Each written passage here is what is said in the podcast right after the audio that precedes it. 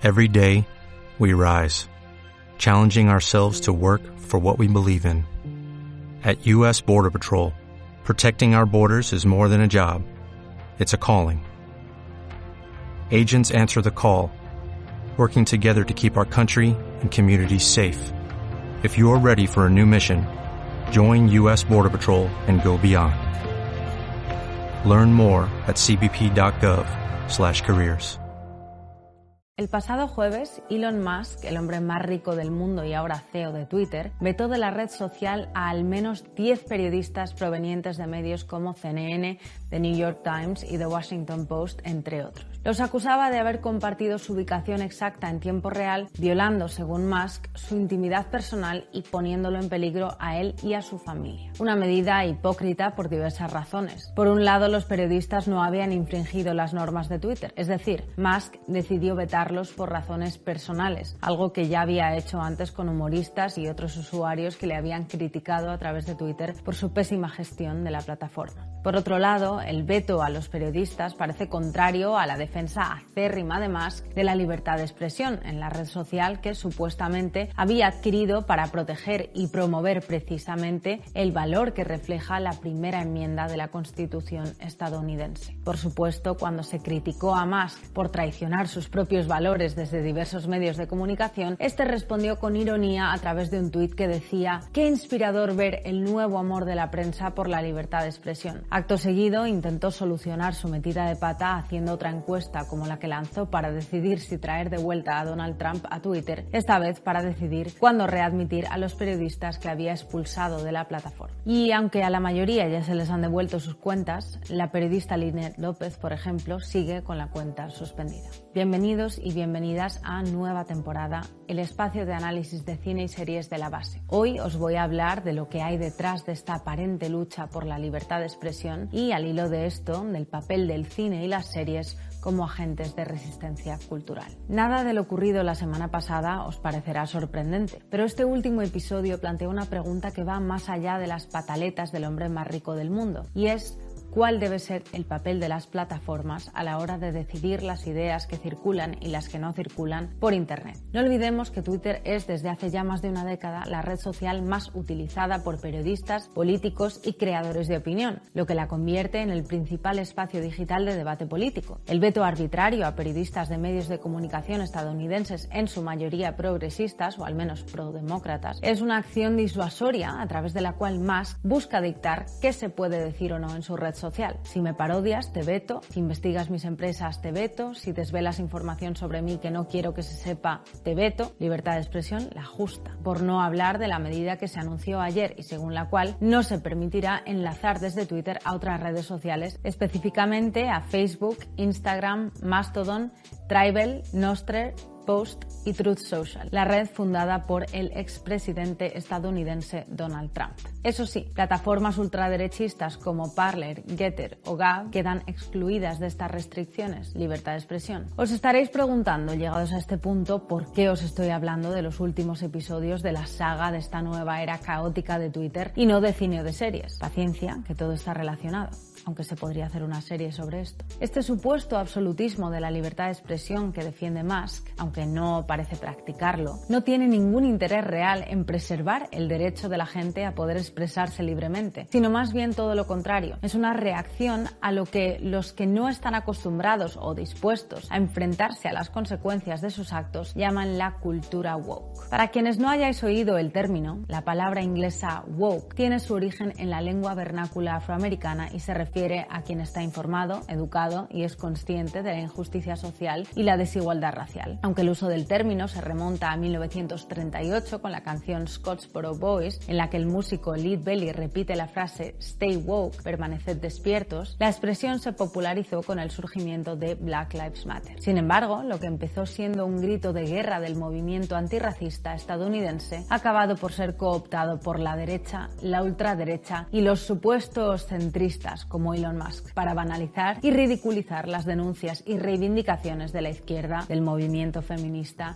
y de las minorías. En su nueva forma peyorativa, el término woke se ha extendido rápidamente a Europa. En Francia, por ejemplo, el ultraderechista Eric Zemmour habla de le wokisme, el wokismo, como una importación tóxica y divisiva de un sucedáneo secularizado del puritanismo protestante estadounidense. En Reino Unido, los medios han hablado largo y tendido de la On Woke, la guerra contra lo woke y la agenda anti-woke del gobierno de Boris Johnson y sus sucesores. Y no os preocupéis que en España tampoco nos quedamos cortos. El pasado lunes, Juan Carlos Girauta y Marcos de Quinto presentaron un nuevo think tank para, cito textualmente, unir a la derecha contra el fundamentalismo woke, el izquierdismo radical y su hegemonía cultural. Una plataforma casi tan neutral y centrista como Twitter. Casi. Así que aprovechando todas estas reacciones desesperadas que está generando no la llamada cultura woke, sino la demanda de la sociedad de incluir perspectivas críticas e imponer límites ante los discursos de odio en los espacios digitales, y aprovechando también que el año llega a su fin, me gustaría hacer un pequeño repaso de las series y películas que más han dolido a los críticos de la cultura woke a quienes les dedico el programa de hoy. Es posible que la controversia más grande del año se corresponda con la película de animación de Pixar Lightyear, que generó un ruido de dimensiones desproporcionadas en redes en vísperas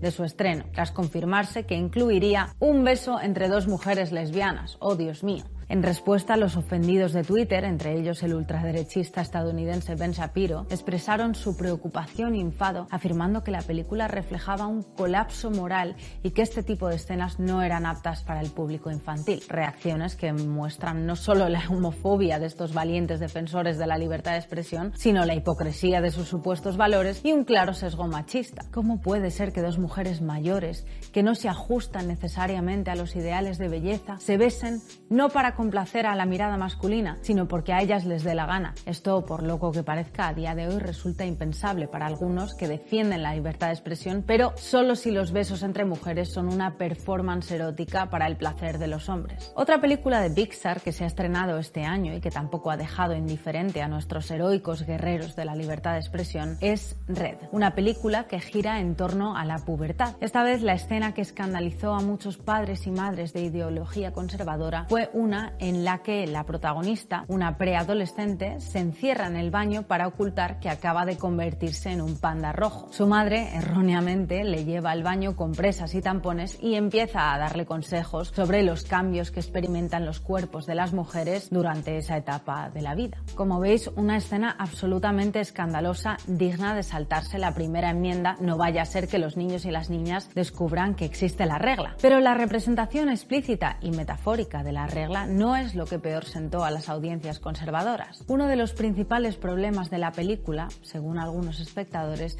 es que al ser la protagonista una niña asiática, no estaba hecha para, y cito textualmente, una audiencia universal. No como Andy de Toy Story, un niño blanco americano de ojos azules, que obviamente nos representa a todos y a todas, ¿no? En fin. También Baymax, la serie de Disney basada en el robot hinchable de Big Hero 6, provocó la ira de ciertos espectadores por incluir otra escena relacionada con la regla. Qué locura Disney pervirtiendo la infancia hablando de la regla, ¿no? Pero hay más. Ya para terminar de provocarles un infarto a nuestros grandes defensores de la libertad de expresión, para colmo, un hombre trans aparece comprando compresas en un supermercado. Aunque el personaje solo aparece unos segundos, los críticos de la llamada cultura woke se enfadaron muchísimo porque la serie se atreviese a plantear que un hombre pueda tener la regla y acusaron a Disney de formar parte de un complot para incentivar a la infancia a cuestionarse su identidad de género, como si esto fuera algo malo.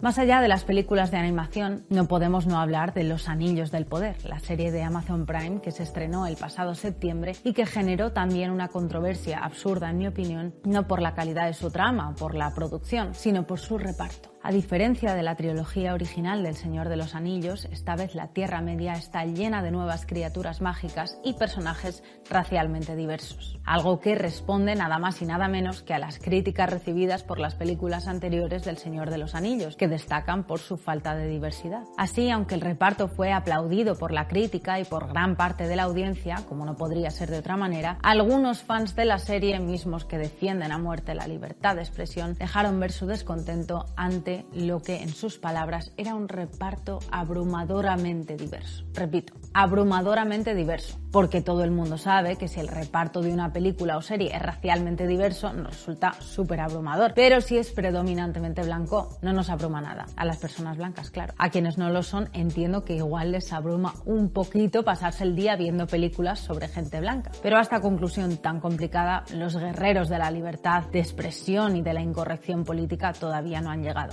Comprensible. La buena noticia es que estas reacciones provocaron una respuesta contundente tanto del reparto de la nueva serie como de caras conocidas del Señor de los Anillos, como por ejemplo Elijah Wood, el actor que interpreta a Frodo, que calificó estos comentarios de racistas. El propio director de la serie dejó claro que Los Anillos del Poder no se plegará a los discursos de odio de ciertas audiencias, bien por los Anillos del Poder. Otra de las series más controvertidas del año, en este caso del contexto español, ha sido Autodefensa, una serie sobre la vida de dos mujeres jóvenes que comparten piso en Barcelona. Esta serie ha debido levantar muchas ampollas, porque solo con el tráiler ya se inundó Twitter de críticas sobre el vello corporal de las actrices, las escenas que giran implícita o explícitamente en torno al sexo, o sobre los hábitos o ideas de las protagonistas que, entre otras cosas, salen mucho de fiesta y consumen drogas recreativas. Como decía Berta Prieto en un vídeo de Playground, que pereza a estas alturas tener que seguir justificando por qué no nos depilamos. Y en relación con las críticas sobre la manera en que las protagonistas consumen drogas en la serie, me pregunto cuántos comentarios de este tipo hemos visto en respuesta a series como Narcos o Breaking Bad. Ya os digo yo que muy pocos. En Breaking Bad, sin embargo, a Anna Gunn le llegaron muchas amenazas de muerte. Termino con una pregunta que ni siquiera se ha estrenado este año y que solo con anunciar el reparto generó una gran polémica por ser demasiado woke. Hablo del remake de La Sirenita, esta vez una película de personas de carne y hueso, no de animación, que se estrenará en mayo de 2023. La razón de la polémica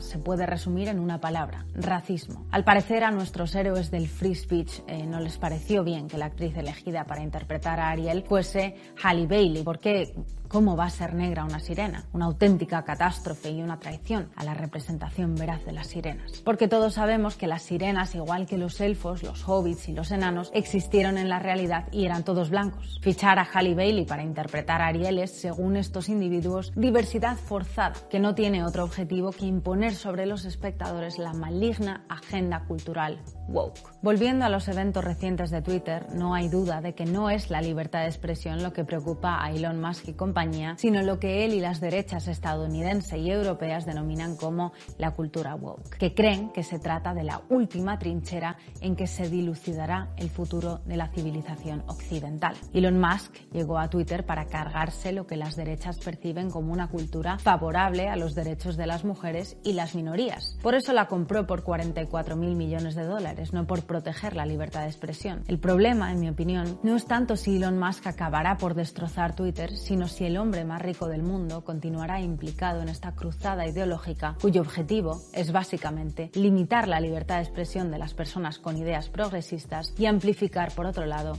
los discursos de odio.